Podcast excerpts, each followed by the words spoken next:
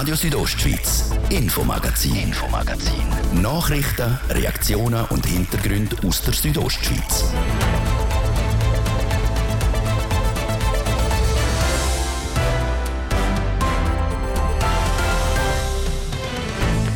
Kunden von der Rätischen Bahn die kommen mit einem blauen Auge davon, weil es zu wenig Lokführerinnen und Führer gibt, muss der RHB einen Teil der Zugleistungen mit Bus ersetzen. Diese Massnahmen die gelten aber nur an den Randzeiten. Und es ist das Schreckgespenst für Radio, Television Romancia RTR und heisst dort das Gespenst Halbierungsinitiative die Initiative, wo die SRG finanziell angreifen tut, mit dem Titel 200 Franken sind genug, die hätte einen massiven Einfluss auf das Programm von RTR. Für die romanische Medienlandschaft wäre ein Jahr ein Beibruch, sagt der RTR-Direktor Nicola Perni. Die und andere Themen heute im Infomagazin auf RSO vom Montag, am 29. Januar in der Redaktion der Martin de Platzes. Einen Guten Abend. Bei der Rätischen Bahn sollte eigentlich alles bestens sein, aber eben, wie gesagt, nur eigentlich. Letztes Jahr hat die Rätische Bahn so viel Fahrgäste wie noch nie. Und gerade darum auch hat sie ihr Angebot noch ausgebaut. Aber die RHB hat auch ein Problem. Zu wenig Lokführerinnen und Lokführer zum Fahrgäste können transportieren von A nach B. Darum muss die RHB ab Mitte März kürzer treten. Es berichtet Sarina von Wiesenfloh. Seit dem letzten Fahrplanwechsel hat es in ganz Graubünden mehr Zugverbindungen. Ab dem 11. März aber muss die RHB Verbindungen kürzen oder mit Bus ersetzen. Der Mediensprecher Simon Raget zählt auf, welche Regionen das vor allem trifft das Unterengadin, wo keine direkten Züge mehr hat ähm, von Langquart her, zwischen Schiers und Langquart verkehren die S-Bahnen nicht mehr. Das ist ähm, die Region Davos-Filisur wo nur noch in der Hochsaison Züge hat und vereinzelt Abendzüge auch die Region Rosa und zur Selva. Und ganz gestrichen wird der Erlebniszug in der Ruinalta. Für die betroffenen RHB-Kunden sind die Anpassungen zum Teil ärgerlich. Trotzdem, Billetpreise bleiben gleich. Ticketerhöhungen die werden national beschlossen. Dort äh, ist ähm, die Rätische Bahn äh, Mitschwimmer in dem Sinn. Ticketanpassungen in dem Kontext wird es nicht geben, weil die Leistung wird aufrechterhalten, einfach die Produktionsart äh, wird angepasst. Andere Produktionsart heißt, es gibt Ersatzbus oder Fahrgäste müssen umsteigen, anstatt dass sie eine Direktverbindung haben. Es ist keine schöne Situation, sagt Simon Raget. Für das Bahnunternehmen ist das natürlich absolut ein Worst Case, eine sehr äh, unschöne Maßnahme, wo wir eigentlich auch nicht treffen würden, wenn wir sie nicht treffen müssten. Aber es ist für uns eigentlich der Weg, um wieder auf ein normales Niveau zu kommen. Die RHB muss reagieren. Ihnen fehlen etwa 15 Lokführerinnen und Lokführer. Gründe dafür, ihre Angestellten werden die krank wegen zu viel Überstunden oder wechseln in den Job. Es hat auch zu wenig Lokleute für das immer größere Angebot. Dass es zu wenig Leute hat, ist nichts Neues. Es hat sich schon seit Monaten abzeichnet, sagt Simon Raget. Entsprechend haben wir auch schon im Frühjahr 2023 eine Taskforce eingesetzt. Wir haben auch schon verschiedene Maßnahmen getroffen. Man hat gewisse Arbeiten, die das Logpersonal verrichtet hat, hat man an andere Berufsgruppen übergeben. Man hat eine neue Kategorie geschafft an Bereitstellungslogführer, die gewisse Vorbereitungsarbeiten machen, die das Logpersonal entlasten. Die RHB investiert mehr in die Ausbildung als Lokführer und mache mehr Werbung dafür. Außerdem mieten diese Personal von anderen Bahnunternehmen. Der Simon Raget ist der Meinung, dass all diese Massnahmen funktionieren werden. Es ist ein schwieriger Weg, aber wir sind sehr zuversichtlich. Also wir sind ganz sicher sogar, dass wir die Situation wieder in den Griff kriegen. Der RHB rechnet damit, dass die Anpassungen bis zum Fahrbahnwechsel im Dezember bleiben, so der Simon Raget. Ja, und der angepasste Fahrplan von der RHB der ist schon online geschaltet. In Kraft treten der dann am 11. März.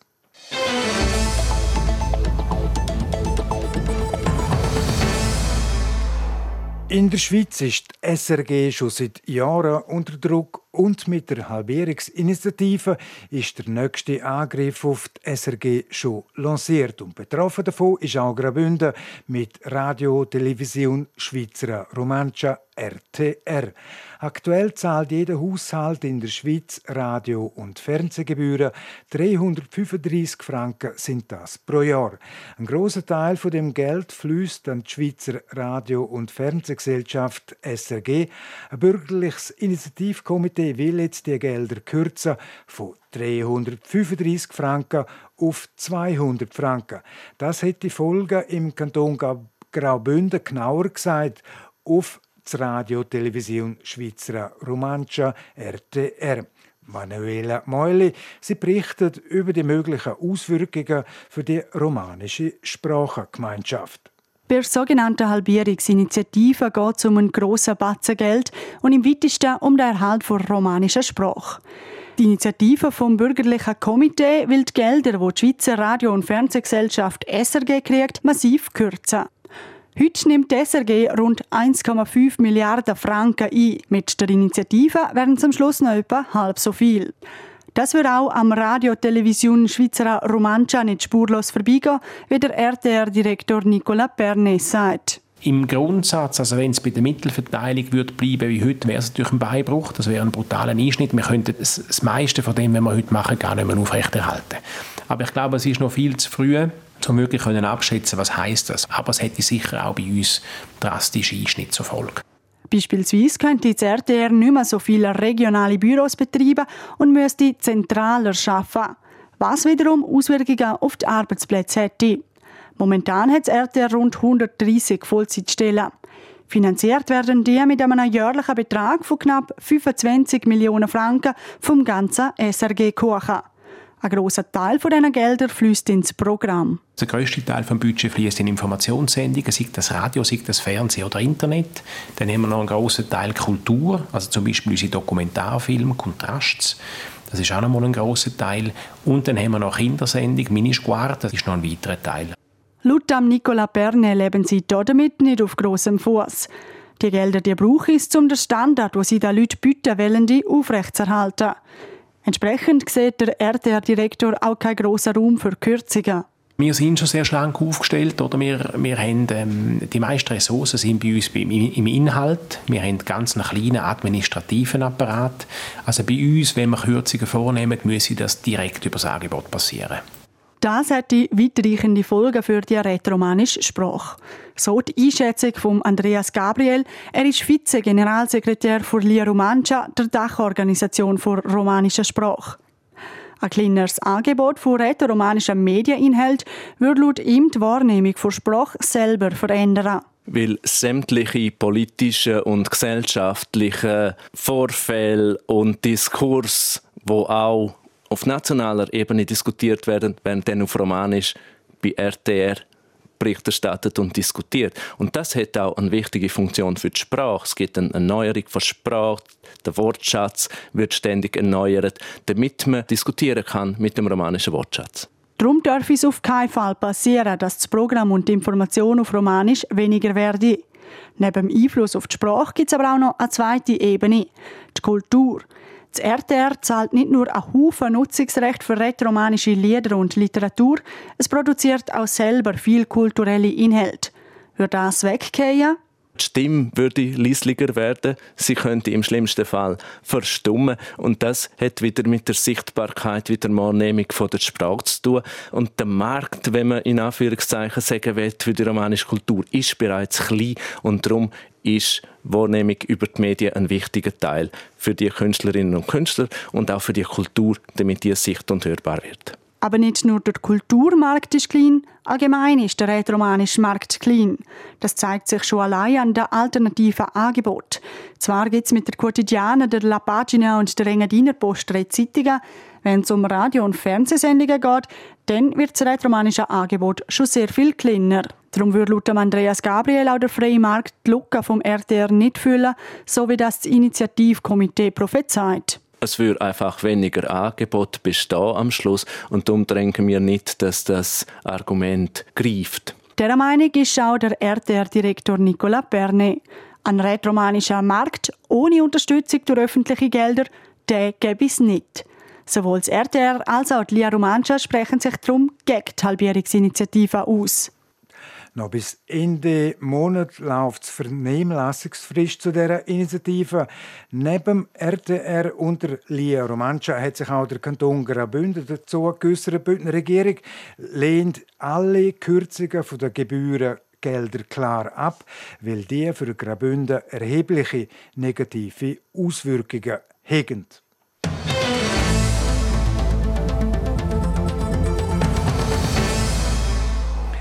Und jetzt auf die grösste Baustelle in der Stadt Chur, an, der Ringstraße, dort, wo früher der Fußballclub Chur 97 gespielt hat. Die Schule- und Sportanlage Fortuna an der Chur Ringstraße nimmt immer mehr Formen an. Seit dem Herbst vom vor zwei Jahren wird dort gebaut. Wie weit die Bauleute in dieser Zeit gekommen sind, es berichtet Sarina von Wiesenfloh. Sie hat einen Bauhelm und Leuchtweste angelegt.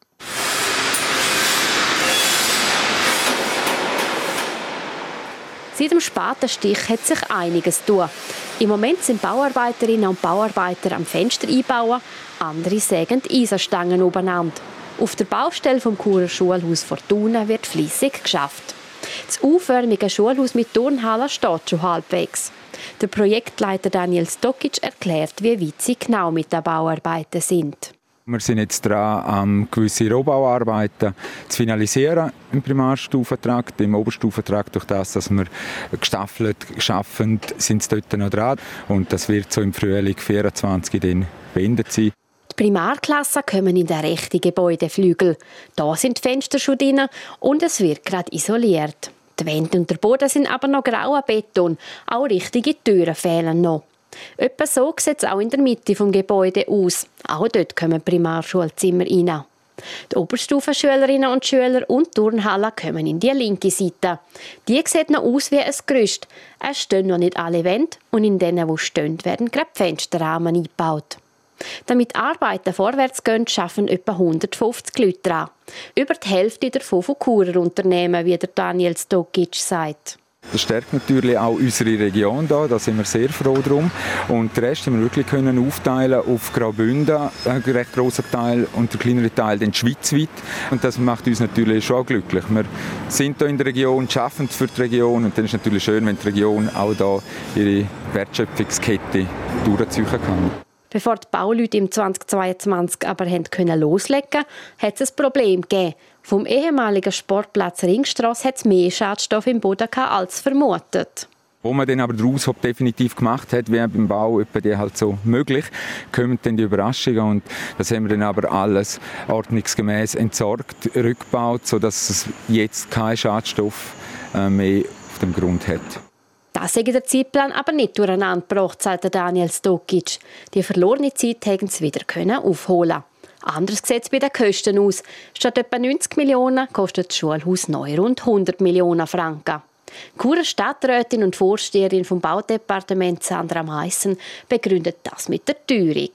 Der Kostenstand war damals im Oktober 2020. Heute sind wir Kostenstand Oktober 2023. Ich darf aber sagen, dass wir äh, mit Optimierungen sind wir jetzt im Moment etwa 9 Millionen statt 13 Millionen drüber. Und von dem her würde ich meinen, es ist eigentlich bis jetzt sehr gut gegangen.